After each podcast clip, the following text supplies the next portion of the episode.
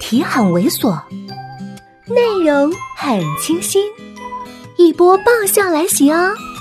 作者：金刚芭比，演播：余音。可是人家没作死，告别了大奔情人，又跟大家赔了礼道了歉，说是因为他跟大奔情人在某某酒吧店谈生意，所以没赶过来。云云。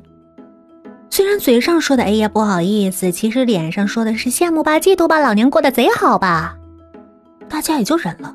不过也有一两个跟他关系还行的人，也一路问着那个人谁呀？怎么认识的？对你可真好啊，云云。到了饭店，等着上菜的时候，他的嗓门正好让我们一个包厢两个桌子的人都听得清清楚楚。哎呀，工作呀，太好啦，我们张琪。反正小军说了，我会让他爸爸帮我找一个的。他爸呀，在政府上班啊，那个某某主任就是了。哎，也就那样吧。前天还吵架呢，不过昨天他就给我买了一件衣服。我看他那可怜样啊，就算了，是吗？还行啦，还好，我们不在一个桌子上。我左边坐着的女同学猛地喝了口水，靠！怎么好事都让她遇上？我最烦那些有男人有工作的。我下意识的缩了缩脑袋，貌似我糊里糊涂的也把这两样占全了。右边的萧雪探过来跟我耳语：“靠！实在听不下去了，哎，去把你们家老宋拉出来溜溜，呛死他！”我这一想，嘿。宋子妍没样，还真能压得了他。不过想起来，还是有些汗颜。人家那位还送衣服呢，宋子妍到现在就送我一围裙，还是我说没围裙给他要的。萧雪说：“他不给你张卡吗？又伸手比了个六，还是这个数的。”提起那个我就泪奔了。他给我的时候说是买菜用的。守着金山不能花，偷偷买了两件衣服还不敢穿。萧雪恨铁不成钢的敲我脑袋：“哎，你这是人脑的吗？”看我那样子，又坐了回去，还摇头长叹：“这什么世道？越牛哄哄的越低调，越两滴水的越乱晃。”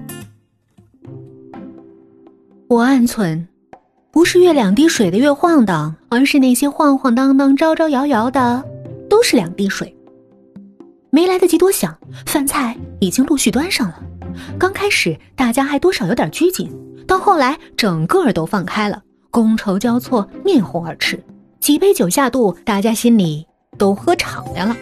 话题从工作又转到了人类永恒的话题——爱情。我们班那两对儿首当其冲，成了大家起哄的对象。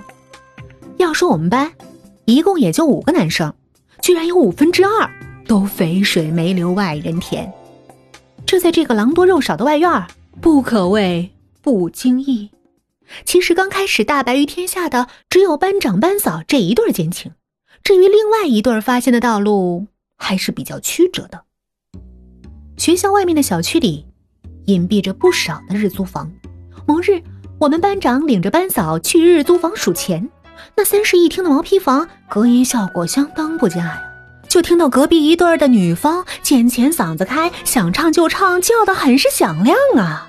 班长班嫂很是厌烦，觉得破坏了气氛，于是也恼着跟对山歌似的响应。